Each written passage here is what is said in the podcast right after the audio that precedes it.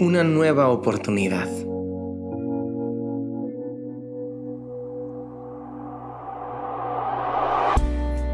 El capítulo 6 de Génesis nos habla de una oportunidad que está a punto de comenzar, una oportunidad de empezar de nuevo.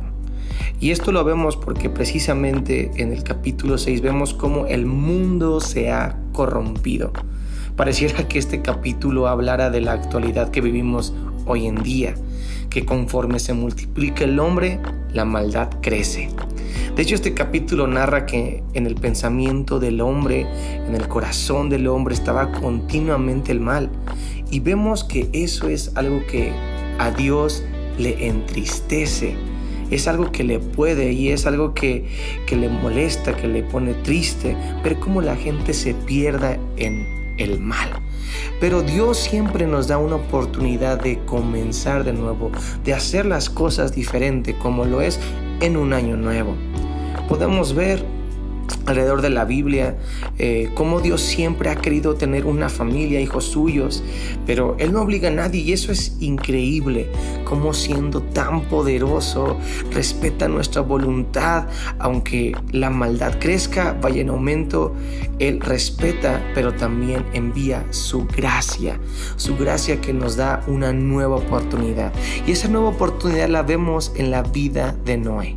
Noé representa una oportunidad nueva, una oportunidad de comenzar y hacer las cosas diferente.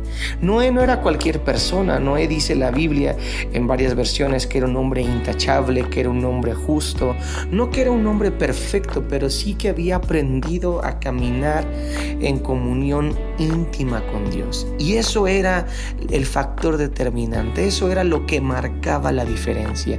Creo que en esta nueva oportunidad que tenemos de comenzar un año, tenemos la, la, ventana, tenemos eh, la, la oportunidad de poder caminar íntimamente con Dios como Noé. Y eso nos va a dar que se nos presenten eh, diferentes opciones y hacer, en esta ocasión hacer las cosas bien.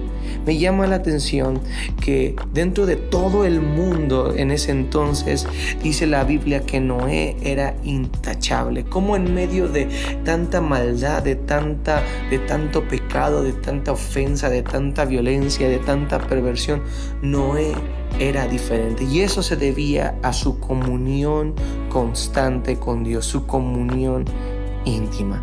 A causa de esa comunión Noé fue capaz de escuchar a Dios, escuchar los planes de Dios. Creo que en este año que comienza la oportunidad que tenemos es si caminamos con Dios vamos a poder escuchar los planes de Dios. En este caso Noé escuchó que, que Dios iba a, a traer un juicio sobre la tierra, iba a traer un diluvio, iba a inundar la tierra a manera de juicio, pero es al mismo tiempo esa oportunidad de escuchar el corazón de Dios hizo que Noé pudiera salvarse, porque justamente cuando Noé escucha el corazón de Dios, Dios le da una promesa y Dios le da una salida.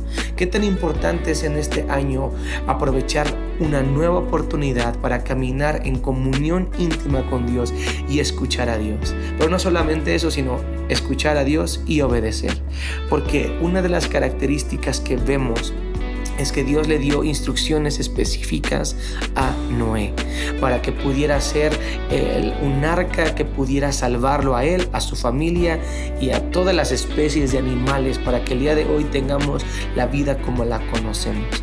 en este año Dios quiere que despertemos, que nos activemos, que caminemos en comunión íntima con Él, escuchemos su voz y obedezcamos.